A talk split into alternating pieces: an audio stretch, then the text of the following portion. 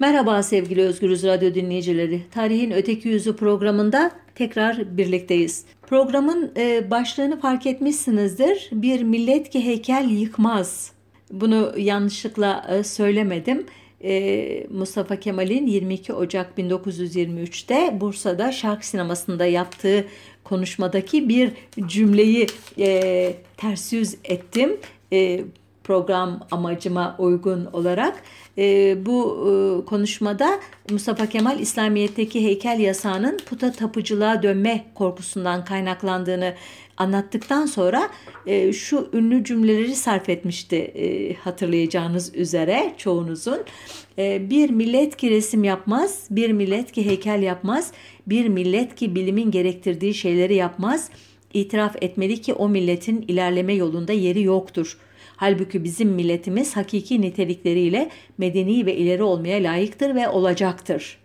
E, bu konuşma e, ülkenin dört bir yanında Cumhuriyet'in devrimci ideolojisinin bir aygıtı haline gelecek olan, e, çoğu Atatürk heykeli ve e, büstü olan e, anıtların dikilmesinin miladı e, olacaktı.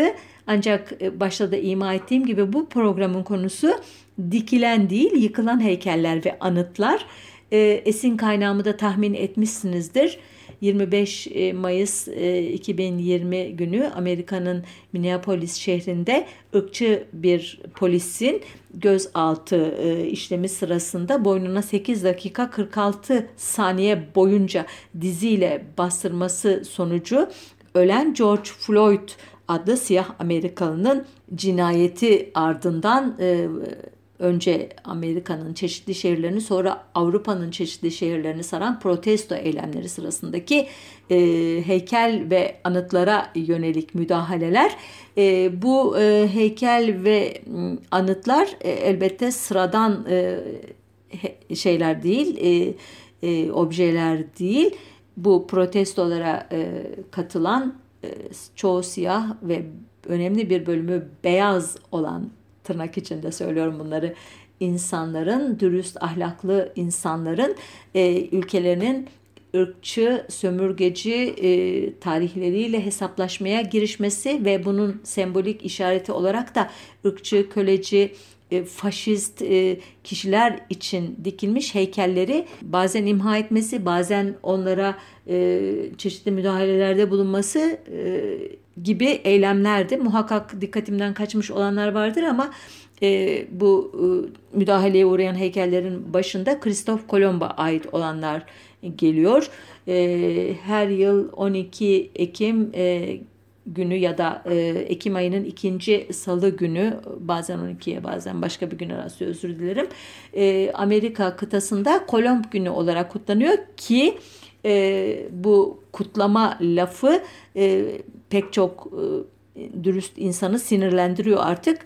Çünkü Kristof Kolomb her ne kadar yeni dünya diye anılan Amerika kıtasını e, ana karaya ayak basmadan 1498 e, yılında terk ettiyse de ve bu kıtayı kolonileştirenler başka e, e, sömürgeciler ise de e, bugün e, Amerika'yı keşfeden adam olarak Kristof Kolomb'un özel bir yeri var literatürde. Ee, dediğim gibi Amerika'daki protesto eylemleri sırasında en çok nasibini de bu heykeller aldı. Onun e, dışında e, 1861-1865 yılları arasında Amerika e, Birleşik Devletleri'ni oluşturan e, eyaletler arasında e, kölecilik sistemini adeta en önemli ekonomik e, manivela haline getirmiş olan Güneydoğu eyaletleri ile e, kapitalist sistemi e, kölecilik dışındaki başka sömürü metotlarıyla sürdürmeyi e, daha uygun gören kuzey eyaletleri arasındaki iç savaş e, sırasında e, sivrilmiş bazı askerlerin e, heykelleri oluşturuyor. E, bunlar arasında konfederasyon e, ordusu denilen Güney'in e, ordusunun generallerinden Carter Wickham'a ait heykel var. Veya konfederasyon ordusunun komutanı General Robert Lee'nin heykeli var. Ayrıca Salt Lake City şehrinde Public Safety Building denilen ne diyeyim halk güvenlik Güvenliği binasının önündeki avuç içleri yukarı bakan iki devasa el heykelinin içine kırmızı boya dökülmesi gibi eylemler var. E, Amerika dışında e, heykellere yönelik e, müdahaleleri okumuşsunuzdur. Örneğin e, Britanya'nın Bristol kentinde köle taciri Edward Colston'un heykeli Avon Nehri'ne atıldı.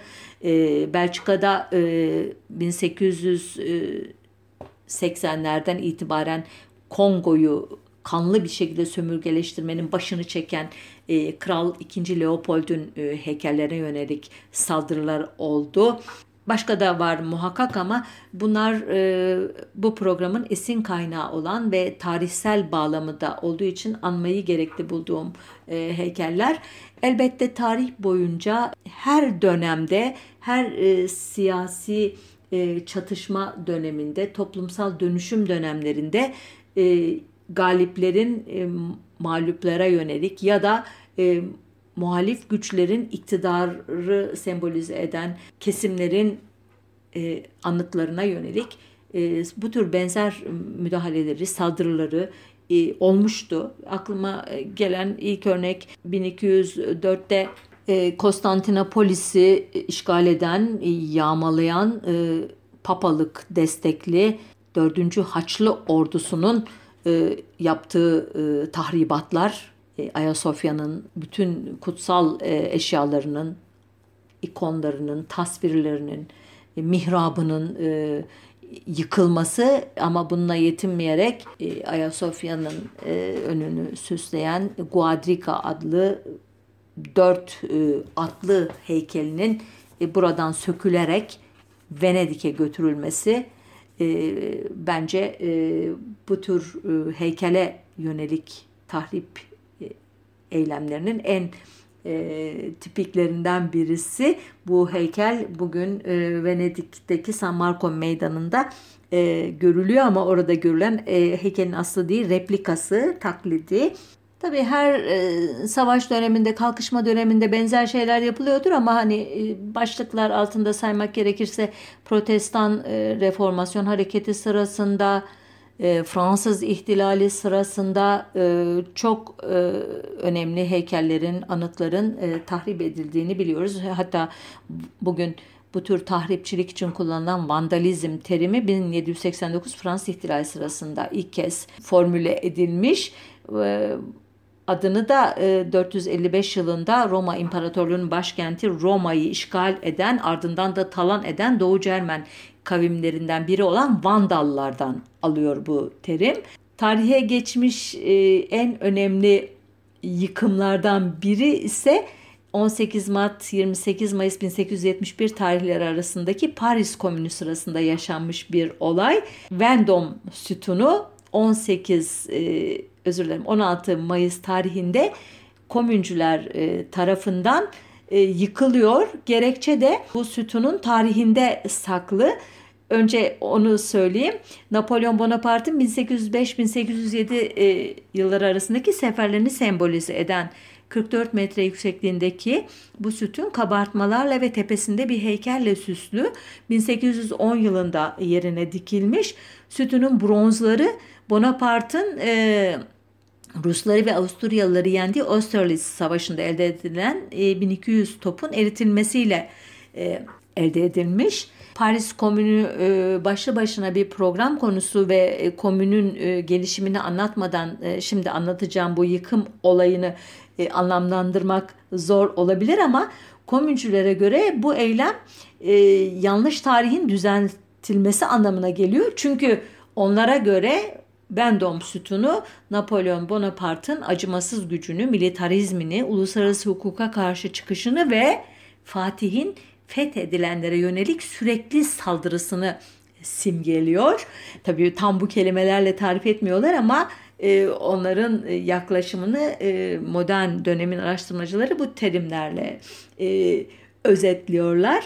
E, elbette e, Paris Komünü'nün e, karşı kutbu olan Versailles Sarayı'nda e, toparla, toplanmış olan eski düzenin e, mensupları, e, sömürücüler, e, aristokrasi, çürümüş aristokrasi e, bu yıkım eylemini bir barbarlık olarak niteliyor ve belki de e, bu e, olayın yarattığı bir enerji ile e, komüncülere karşı saldırılarını şiddetlendiriyorlar ve maalesef e, yıkımdan e, 12 gün sonra Paris komünü kanlı bir şekilde bastırılıyor.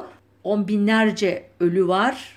20 e, bin kişinin e, Perleşeys e, mezarlığının duvarlarına dizilerek kurşuna işte kurşunlandığı söylenir. Çoğu komüncü daha sonradan sağ ele geçirilenler yargılanacaklar, sürülecekler e, ve e, bir daha ülkelerine dönemeyeceklerdir. Yeni Kaledonya'ya falan gönderilecektir çoğu Fransız sömürgelerinden biri olan Yeni Kaledonya'ya. E, bu yargılananlar arasında Komünün Sanat İşleri Komitesi'nden sorumlu e, ressam Gustav Kurbe de vardır. Kurbe'ye yöneltilen suçlama Vendom sütununun yıkılmasına emir vermektir ki bu doğru değildir. Kurbe e, her ne kadar yanlış tarihin düzeltilmesi diye adlandırsa da komüncüler sütunun yıkılmasına karşı çıkmıştır. Aynı şekilde e, Louvre Müzesi'nin e, tahrip edilmesine de e, engel olmuştur. E, ancak e, galiplerin tabii böyle... E, adil olma gibi bir kaygıları yoktur. Onlar e, sağ kalanlara da en ağır cezaları vermek e, meşguldürler.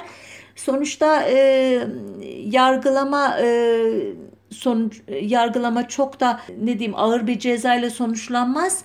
6 ay hapis 500 frank e, gibi bir para cezası e, biçilir e, kurbenin suçuna fakat e, mahkemeden e, yaklaşık iki yıl sonra yeni seçilen başbakan McMahon bu e, cezayı çok az bularak yeniden bir mahkeme süreci başlatılır.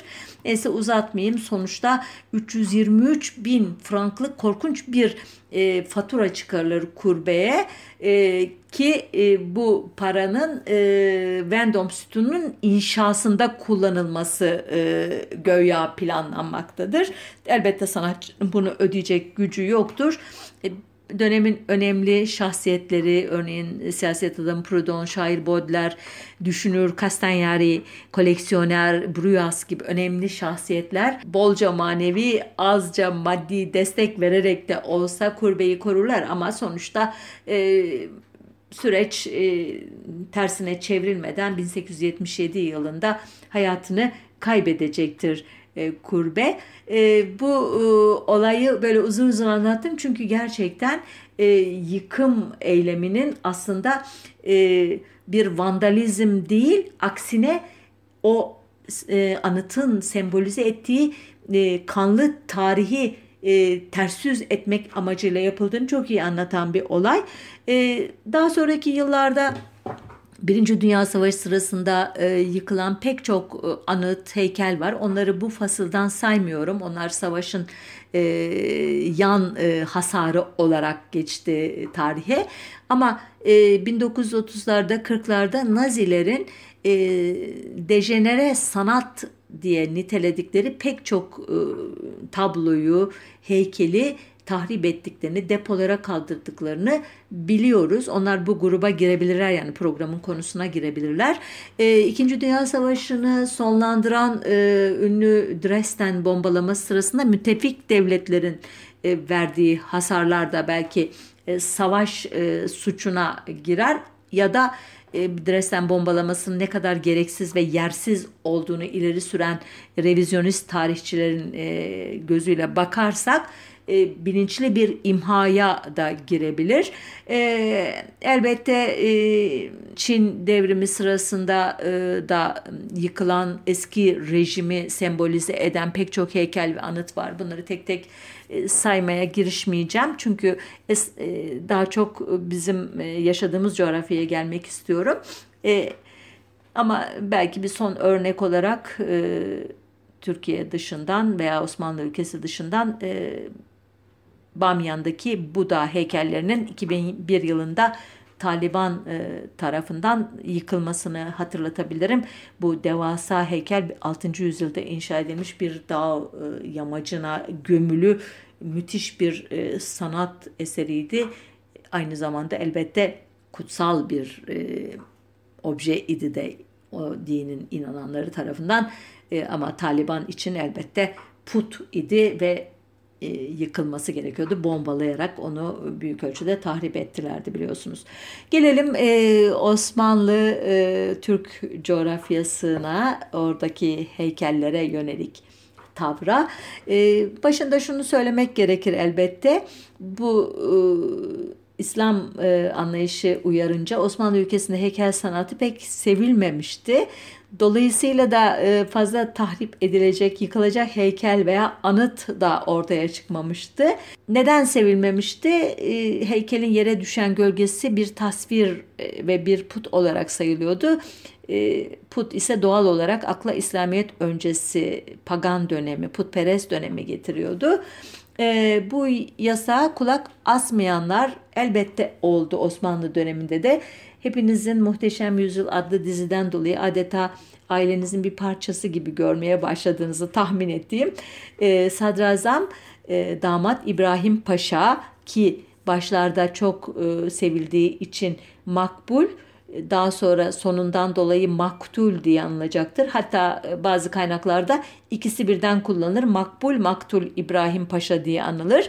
Bu şahıs 1526'da e, Macaristan ya da o dönemin adlandırmasıyla Mohaç seferinden dönerken Macaristan'ın başkenti Budin'den e, bir e, dizi heykel getirmişti. Bunlar arasında Herkül heykeli, Apollon heykeli, Diana heykeli gibi antik Yunan e, sanatına dair olanlar vardı. Bir de Macar kralı Matias Corvino'nun Tunç heykeli vardı. Bunları Sultan Ahmet Meydanı'na bakan konağının ki bugün Türk İslam Eserleri Müzesi olarak hala ayakta bulunan nadir sivil mimari örneklerinden biridir bu konak onun önüne diktirmişti e, İbrahim Paşa. E, ancak halkın putperestlik suçlaması üzerine de kaldırmak zorunda kalmıştı. Nereye kaldırdı bu heykeller ne oldu e, akıbetini bilmiyoruz. 1536 e, yılında da e, halk arasında Frank ya da Gavur e, lakabı ile anılmaya başlayan paşa e, Hürrem Sultan ya da Kanuni'nin bir e, şeyiyle kararıyla ya da e, komplosuyla öyle diyeyim boğdurularak öldürülecekti. Onu da diziden biliyorsunuzdur. Osmanlı döneminde e, yeniden e, heykel ya da anıt diye adlandırılacak bir e, mimari e, eserle karşılaşmak için çok bekledik. Epeyce bekledik ve bu eseri dikenler de Osmanlılar olmadı. Neydi bu e, anıt? Geçmiş programlardan birinde birazcık söz ettim aslında. Ee, 1833 yılında e, Ruslar tarafından diktirilen Moskov taşı adlı anıttan söz ediyorum. E, ne işi var e, Rusların İstanbul'da ve ne e, sıfatla bir e, anıt diktiriyorlar diye soranlar olacaktır o programı izlemeyenler arasında. Kısaca hatırlatayım 1831'de Mısır e, Hidivi ya da valisi Kavalalı Mehmet Ali Paşa'nın saraya İstanbul'daki merkezi devlete e, baş kaldırması ve e, Kavalalı'nın oğlu İbrahim Paşa'nın 1832'de Osmanlı ordularını Konya'da mağlup ederek İstanbul'a yönelmesi ardından da Mısır gemilerinin Çanakkale önlerinde boy göstermesi üzerine dönemin padişahı 2. Mahmut Avrupa devletlerinden yardım talep etmek zorunda kalmıştı. Bu çağrıya e, sadece e, Çarlık Rusyası cevap vermişti ki biliyorsunuz Rusya e, Osmanlı Devleti'nin kadim düşmanıdır aslında. E, Osmanlı e, yöneticilerinin kafasında sürekli sıcak denizlere inmek için Osmanlı İmparatorluğunu yıkmak e, isteyen bu amaçla İstanbul'u, e, Çanakkale ve e, İstanbul boğazlarını ele geçirmeyi tasarlayan bir devlet olarak e, e, çizilir Rusya'nın portresi. Buna rağmen elbette Kavalalı daha büyük tehlike olduğu için denize düşen yılana sarılır misali e, Ruslardan yardım e, kabul etmek zorunda kalmıştı 2. Mahmut. E, yapılan anlaşma uyarınca da Tu Amiral Lazarev'in komutasında 9 gemiden oluşan ilk Rus filosu 8 Şubat 1833'te Boğaz'a girmiş ve Büyükdere önlerine demir atmıştı. Arkasından başka filolar da geldi ve bir ara İstanbul adeta Rus orduları tarafından işgal edilmiş gibi oldu. Uzun uzun anlatmayacağım bu olayı. E, çünkü anlattım hakikaten bir programda onu bulacağınızı umuyorum. İşte bu e, gelişlerini e, Ruslar bir e, anıtla e, ölümsüzleştirmek istediklerinde e, komutanlardan Muravyov büyük bir kaya e, seçilmesini ve üzerine de e, Oleg'in anısına Nikolay'ın alayları yazdırılmasını emretti adamlarına. Oleg e, Rusya'nın kurucusu sayılan Rurik'in oğlu idi ve 907 yılında büyük kayıkları ile Konstantinopolis'e gelip Boğaz'da dehşet yaratan Rurik ve adamları sayesinde e, Rusya Çarlı Bizans'la e, bir e, ticaret anlaşması imzalamıştı. Ayrıcalıklı bir anlaşma imzalamıştı. Nikolay da tabi e, dönemin e, Rus Çarı 1. Nikolay. E, sonuçta e, bu e, isimlerin yazılmasının e, Türkleri e, rencide edeceğini düşünerek vazgeçildi. E, 24 tonluk devasa bir siyah kaya e, Balta Limanı'ndan Beykoz'a taşındı. Üzerine de 25 Haziran 1833 yazıldı. 25 Haziran hem Çar 1. Nikolay'ın doğum günü hem de e, taşın dikildiği tarihti. Daha sonradan taşın üzerine 2. Mahmud'un isteği üzerine Pertev Paşa'nın e, yazdığı bir dörtlük de e, nakşedildi. E, bu e, anıt Moskov taşı diye anıldı. Elbette Ruslar çekildikten sonra İstanbul'dan e, Osmanlıların epey canını sıkan bir e, anıttı ama Ruslarla ilişkileri de bozmamak için müdahale edilmesine cesaret edilmemişti. Ta ki 1914 yılında Cihan Harbi patlak verdiğinde İttihat Terakkicilerin e, oldu bittiğiyle imparatorluğu savaşa e, sokması ile birlikte e, anıt e, göze batmaya başladı ve İttihatçılar halkı milli e, duygularla galeyana getirmek için iyi bir fırsat olarak gördüler e, anıtın yıkımını. E, Vaniköy Rehberi İttihat Mektebi öğrenci ve hocalarınca bu devasa kaya parçası e, parçalanarak denize atıldı diyor kaynaklar. Doğrusu e, anıtın fotoğraflarını değil ama çizimlerini görmüş biri olarak bu işin ne kadar e, zor olduğunu tahmin edebiliyorum. E, Anıtın dikimi 1833 olup yıkımı 1914 olunca biraz kronolojiyi bozduğumun farkındayım. Şimdi yine hafifçe geri dönerek e, yıkıma e, değil de e, dikilmesi önlenerek bir anlamda e, yok edilmiş olan birkaç anıtın hikayesini e, anlatacağım. E, 1840'da Tanzimat Fermanı'nın e, ilanının birinci yıl dönümünde yani Gülhane Parkı'na batılı anlamda bir anıt dikilmek istenmiş ama e, Adalet Taşı adlı bu proje e, çeşitli e, kesimlerin itirazı üzerine gerçekleşmemişti. Aynı e, yıllarda İtalyan mimar Gaspare Fossati'nin projesi uyarınca e, yine üzerine Gülhane Hattı Şerifi'nin tüm metninin yazılacağı bir anıt yaptırılıp Beyazıt Meydanı'na dikilmesi de planlandıysa da bu da gerçekleşmedi. Artin Bilezikçi adında Paris'te yetişmiş bir Ermeni mimarın çizmiş olduğu bir başka tanzimat anıtı projesi de e, 1855'te Paris sergisinde sergilendi fakat e, heykelde Osmanlı, İngiliz, Fransız ittifakı vurgulanıyor diye e, itiraz edenler yüzünden İstanbul'a getirilemedi bu heykelde.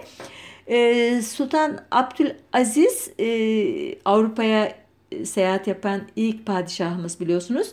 Avrupa'da gördüklerinden esinlenerek 1871'de Fuller adlı bir sanatçıya e, biri büst diğeri atlı heykel olmak üzere iki e, heykel siparişi vermişti. Ancak e, Valide Sultan'ın hışmına uğrayarak önce Fuller'e poz vermekten vazgeçmek zorunda kaldı. Sonra da e, atlı heykeli ile e, Avrupa'dan getirdiği döküm hay, hayvan heykellerini meydanlara değil yaşadığı e, Beylerbeyi Sarayı'nın bahçesine ve sarayın muayyede salonuna koydurtmakla yetinmek zorunda kaldı. Ancak e, bunun bile arkasını getiremedi.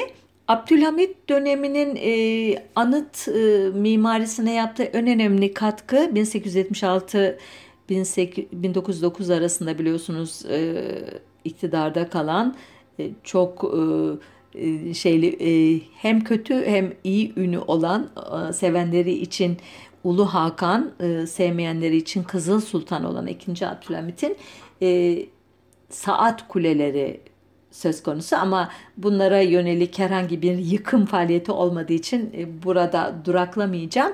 Yine hızlıca e, biraz önce kronolojiyi bozarak e, Moskov taşının denize atılması sırasında sözünü ettiğim İttihatçıların Birinci Dünya Savaşı'na giriş vesilesiyle halkı konsolide etmek milliyetçi, mukaddesatçı duyguları köpürtmek için e, yıktıkları bir başka anıta e, götüreceğim sizi. E, bu anıt 1876 1800 özür dilerim 1877 78 Osmanlı Rus Savaşı'nı kazanan Rusya'nın e, Osmanlı Devleti'nin de izniyle Florya Şenlikköy'de e, yaptırdığı, oraya inşa ettirdiği Ayastefanos Rus abidesi. E, halkın 93 Harbi dediği bu e, savaş e, biliyorsunuz e, Osmanlı Devleti için büyük bir hezimetle sonuçlandığı için Ruslar böyle bir anıt yaptırma talebinde bulundukları zaman e, kimse itiraz etme e, cesareti bulamamıştı kendinde. E, Rusların e, anıttan muratları e, savaş sırasında yaşamını yitiren e, 5000 kadar Rus askerinin e, çok dağınık biçimde bulunan e, kemiklerinin e, sembolik olarak bir araya getirilmesiydi. Osmanlı Devleti bu anıt için e, Rus ordularının e, konakladığı Yeşilköy ki o zamanki adıyla Ayastefanos bölgesindeki Barutçu başı ailesine ait bir araziyi kamulaştırarak anıt inşa etmeleri için, yerleştirmeleri için Ruslar, Ruslara tahsis etmekten ederek çok işte beklenmedik bir jest yapmıştı seçtikleri bölge bir kere çok sembolik, çok yaralayıcı bir e, yer. E, başlangıçta Rusya'nın e, isteği e, daha görkemli bir anıttı öyle anlaşılıyor.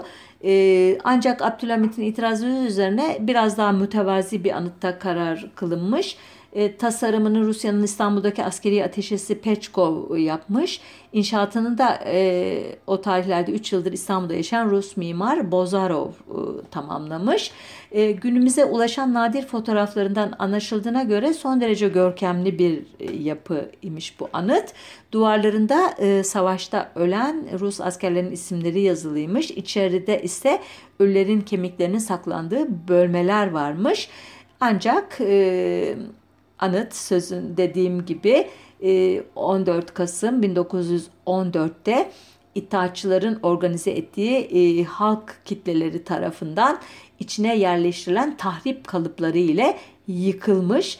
E, yıkımı filme çeken asker Fuat Bey ki Uskınay soyadını alacak daha sonradan ilk Türk sinemacısı e, çektiği 150 metrelik belgesel film de ilk Türk filmi olarak e, kabul ediliyor. Yıllarca böyle bir e, çekim yapıldı mı, böyle bir film var mı diye merak edildi. Çünkü elimizde orijinali yoktu.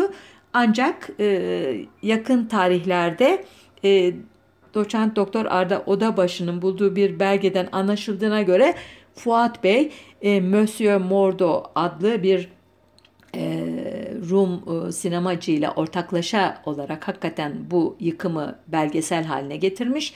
Hatta ikili 14 e, Kasım günü yine yıkımın yapıldığı gün İslam alemini Osmanlı Devleti'nin Almanlarla yaptığı ittifakta yandaş kılmak için çıkarılmış olan cihadı Ekber diye adıyla anılan o fetvanın halka açıklanışının e, çekimini de yapmış. Ancak o da elimizde yok. Daha sonradan bu iki belgesel e, bazı sinemalarda gösterilmiş. Böylece e, bu konudaki şüpheler giderilmiş. E, tekrar e, konumuza dönersek Mustafa Kemal'in e, başta sözünü ettiğim konuşmasından sonra bütün ülkede bir heykel seferberliğinin başladığını e, söylemiştim. Hatırlıyorsunuzdur bunu. Bu heykellerin çoğu Atatürk heykeli ve büstüydü. Onu da söylemiştim ama daha sonradan Türk tarih tezinin şekillenmesiyle birlikte e, damat İbrahim Paşa gibi, işte Barbaros Hayrettin e, gibi, e, Mimar Sinan gibi Türk kökeninden geldikleri iddia edilen bazı önemli şahsiyetlerin büstlerinin de dikildiğini biliyoruz ve e, bu Cumhuriyet'in ilk yıllarında bu heykellere yönelik herhangi bir tahrip, yıkma eyleminin yapılmasının mümkün olmadığını da tahmin edebilirsiniz. E, ta ki 1946 yılına kadar e, kaydedilmiş herhangi bir he, yıkıcılık yok e, Türkiye sınırları içerisinde. 1946 yılında e, Kemal Pilavoğlu adlı bir hukuk fakültesinden terk şahsın e, ticaniler e, adını verdiği e, tarikatıyla birlikte yaptığı bazı eylemlerle birlikte ilk defa Cumhuriyet e, döneminde e, heykelin e, yıkılması politik bir söylemin e, parçası olarak karşımıza çıkıyor. Bu kişi kendisini e, Şazeli Halveti kökenli Ebul Abbas Ahmet Etticani e, tarafından Cezayir'de kurulan ve Fas, Hicaz, Mısır, e, Trablusgarp, Senegal'de yayılan Ticaniye tarikatından e, aldığını söylüyor e, Eli öyle diyeyim size. E, iddiasına göre göya rüyasında bu, bu tarikatın liderinin e, liderini görmüş, ona intisap ettiğini görmüş. Ardından da Abdülkadir Medeni adlı birinden tarikat ruhsatı almış. E, bu e, tarikat ve müritleri ilk kez 1943 yılında kovuşturmaya uğramışlar.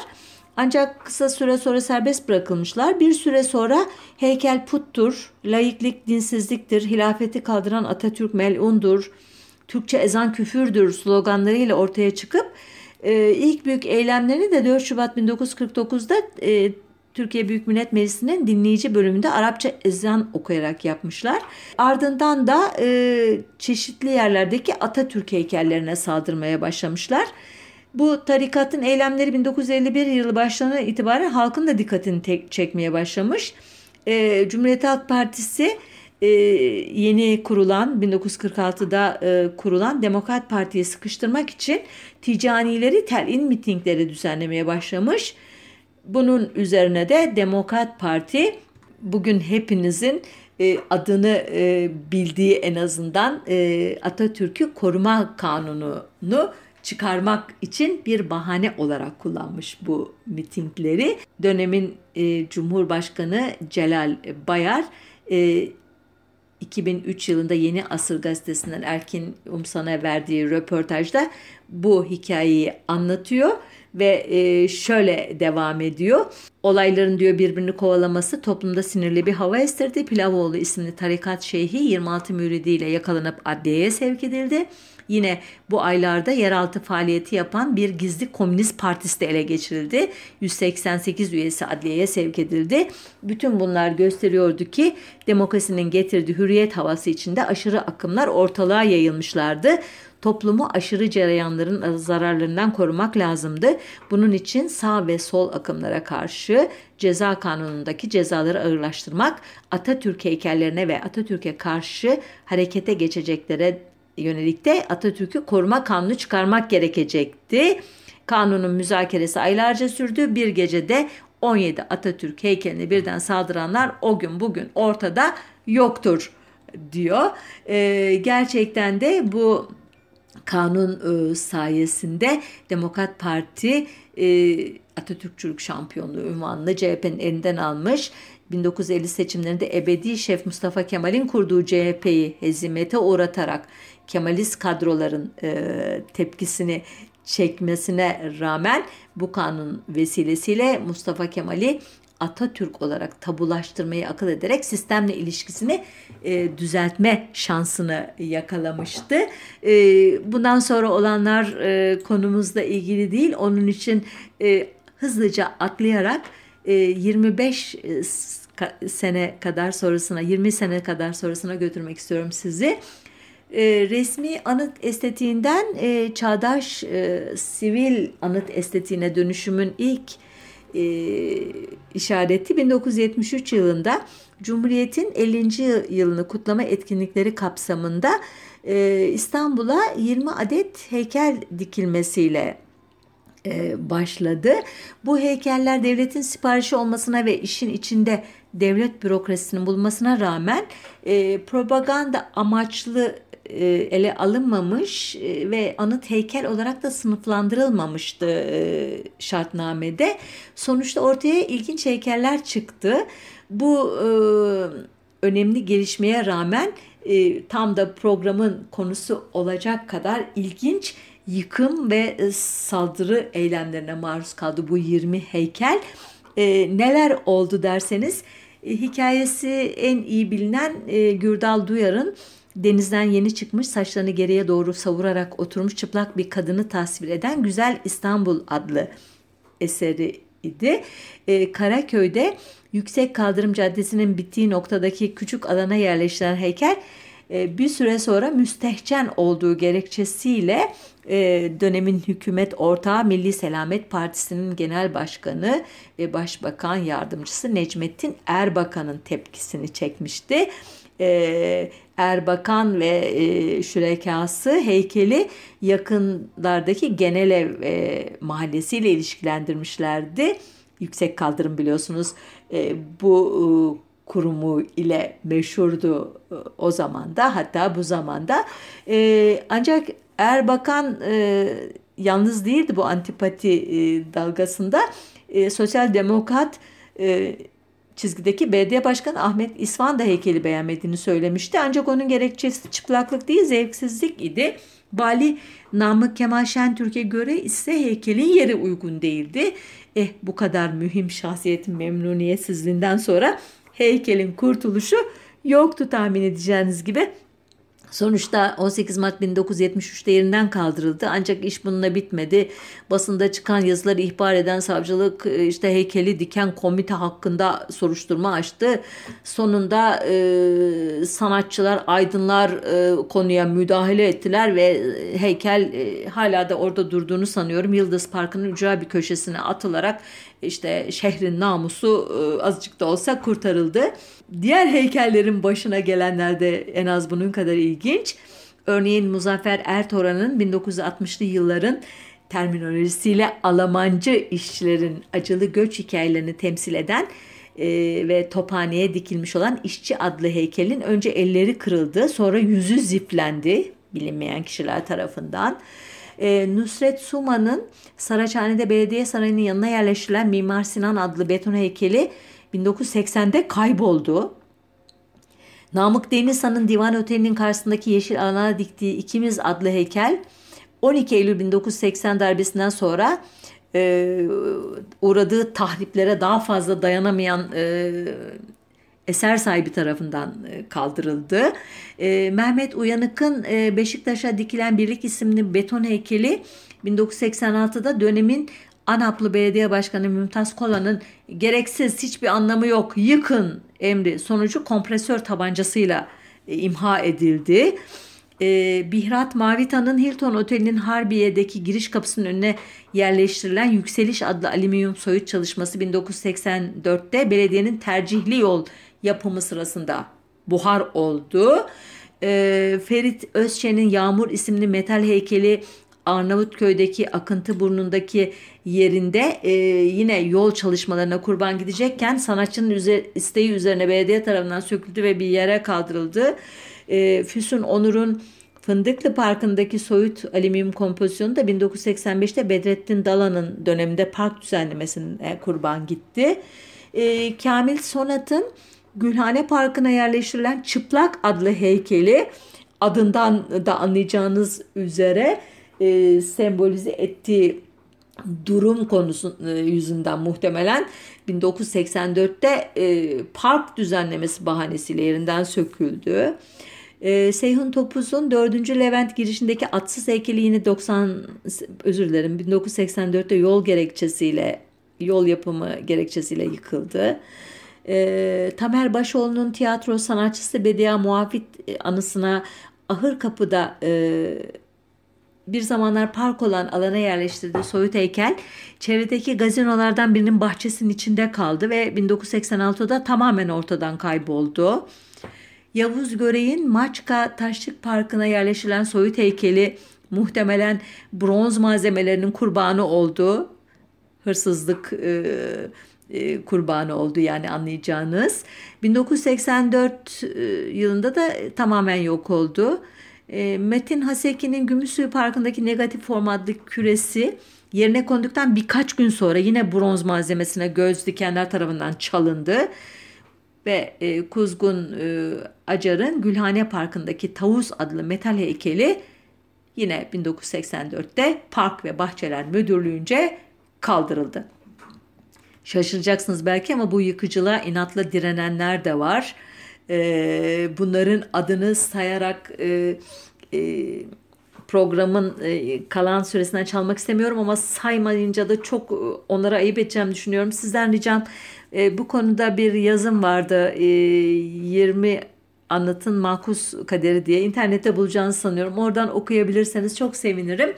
Son e, yıkım hikayesi e, tarihten ziyade aslında gazeteciliğin e, konusu olabilir. Çok yakınlarda yaşandı bildiğimiz e, üzere. E, tarih 9 Ocak 2011'di.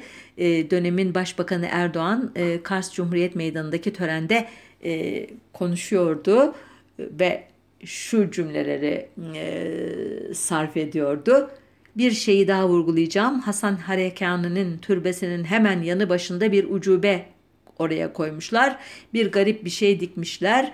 Tabii bu oradaki tüm vakıf eserlerinin o sanatkarane eserlerin olduğu yerde böyle bir şey olması düşünülemez.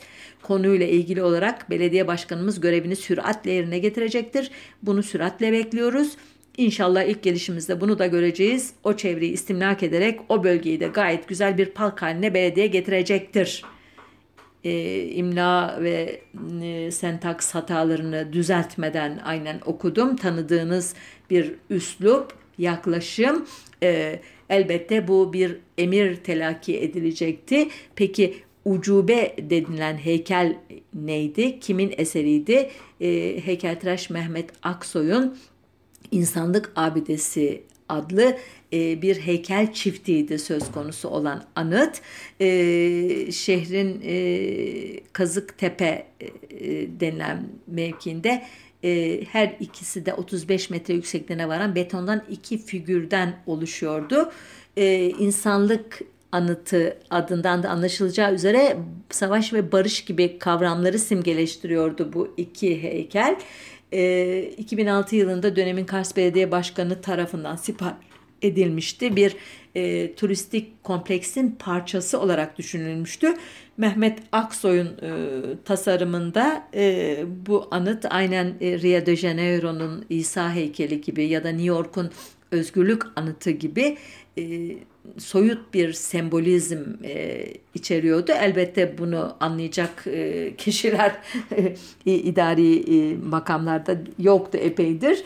E, özellikle dikildiği yer itibarıyla 1915 e, Ermeni soykırımına e, yönelik bir sembolizm şüphesi daha çok e, yaygındı. Özellikle Milliyetçi Hareket Partililer arasında. Nitekim Kars MHP Teşkilatı'nın baş önünü çektiği bir kampanya sonucunda 2006'da e, başlayan inşaat 2008 yılında adeta durma noktasına geldi. E, işte yasal işlemler başlatıldı yıkılması için. İşte Erdoğan'ın konuşması bu sürecin sonunu getiren öldürücü darbeyi vurmak anlamına geliyordu. Sonuçta uzatmayayım. E, Kars Belediyesi o dönemin Kars Belediyesi bir ihale açtı. Bir şirket 272 bin liraya 26 Nisan 2011'de heykeli parçalayıp 18 kısma ayırdı ve bir hurdalığa attı. E, heykeltıraş Mehmet Aksoy e, ucube dediği gerekçesiyle Tayyip Erdoğan hakkında tazminat davası açtı. İlginçtir. Mahkeme 2015 yılında Erdoğan'ı 10 bin lira manevi tazminat ödemeye mahkum etti. Ancak daha sonra karar e, kaldırıldı yerel mahkeme tarafından garip bir şekilde ve e, tazminatta ödemeden bu iş kapandı. E, yıkım için gerekçe gösterilen e, Ebul Hasan El Harakani türbesinin de aslında söz konusu zatın gerçekten gömülü olmadığı yer olduğu, gömülü olduğu yer olmadığı özür dilerim. Sadece bir makam e, mezarı olduğu da daha sonradan anlaşıldı. E, ama e, olan Mehmet Aksoy'un insanlık e, anıtına e, olmuştu. E, başlıktaki e, imama dönerek konuyu bağlayayım izninizle.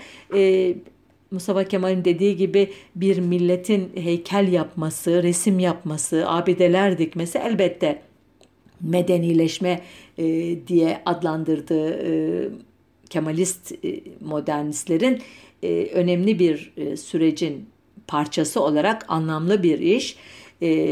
Aslında gayet iyi biliyoruz ki bu heykeli yapanlar, dikenler genel olarak milletin kendisi değil de onun adına ona rağmen e, halk için halka rağmen e, kararlar alan e, yönetici elitler oluyor. Cumhuriyetin heykelleri de halk tarafından değil e, onlar adına hareket ettiğini e, düşünen e, kadrolar tarafından dikildi ama halkların en azından ticanilere kadar bu heykellere yönelik saldırgan bir tutum içerisinde olmaması da bir şekilde bu heykellerle yaşamayı öğrendiğini de düşündürüyor. Elbette otoriter rejimlerde böyle şeylerin yapılması kolay değil ve ağır bedelleri var ama iyimser bir yorum yaparak Cumhuriyet'in ilk çeyreğinde en azından e, Cumhuriyet heykelciliği ile halkın ilişkisinin en azından kayıtsızlık e, ötesine gitmediğini e, söyleyerek e, bağlayayım konuyu. E, bu arada şunu da tabii söylemek lazım. Bütün modernleşme projeleri e, iyi, kötü pek çok aşamayı e, içerir. E, ne bütünüyle kötü bir süreçtir modernleşme ne tümüyle iyi bir süreçtir. E, bir milletin modernleşme süreciyle hesaplaşması ve modernleşmenin kötü yanlarını sembolize eden unsurlara yönelik e, radikal tutumlar takınması bence önemli bir bilinç durumuna işaret eder. Bu bilinç durumu bazen eski Sovyetler Birliği coğrafyasında Lenin heykellerinin yıkılması e, şeklinde bana göre negatif e, biçimde tezahür eder. Bazen de Irak'ta e, Saddam heykelinin ya da e, günümüzde e, Amerikalıların, Belçikalıların, İngilizlerin sömürgeciliğin, köleciliğin, ırkçılığın ıı, taşıyıcısı olan ıı, kişilerin heykellerine yönelik tutumları gibi bana göre pozitif şekilde tezahür ediyor. Bizde de bir gün tarihin e, entelektüel bir süzgeçten geçirilmesi umudunu hep koruyorum. Elbette böyle bir süre sonunda söz konusu heykellerin yani kötü ünleri olan heykellerin ille de yıkılması gerekmez bana göre. Hatta o heykelin temsil ettiği şey üzerine konuşmaya olanak sağlayacaksa yerinde de kalabilir. Yeter ki e, tarihle e, dürüst bir şekilde yüzleşmeyi e, ve e, tarihe karşı savunmacı değil de eleştirel bir tutum takınmayı başarabilelim. E, saygı duyduğumuz e, şahsiyetlerin e, suçlarıyla e, yüzleşmekten e, korkmayalım. En azından onlar hakkında konuşmaktan çekinmeyelim. E, haftaya bir başka konunun öteki yüzüne bakmak üzere hoşçakalın diyorum.